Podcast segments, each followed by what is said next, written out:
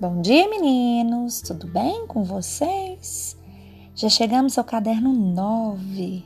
Viu que interessante? Passou tão rápido esse ano, não é verdade?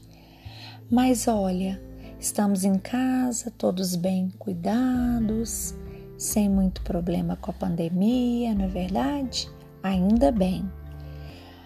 Temos mais um gênero textual, aliás, temos o mesmo gênero textual, que é reportagem que é o gênero que aprofunda as investigações de um fato real e verdadeiro por meio de busca de informações detalhadas e opiniões das pessoas envolvidas no assunto tratado. Tem como objetivo informar o leitor sobre o fato de forma aprofundada.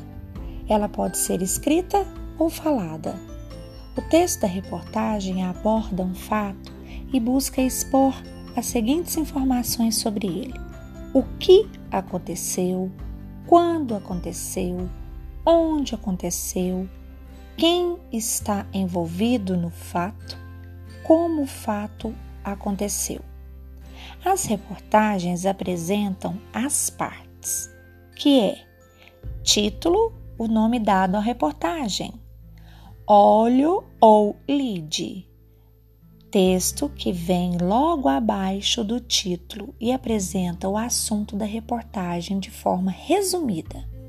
E a matéria, que é o texto completo da reportagem, que são apresentadas todas as informações da reportagem, como entrevistas, pesquisas, algumas vezes inclui gráficos, mapas, fotografias ou outros elementos para ajudar na compreensão de fatos pelo leitor.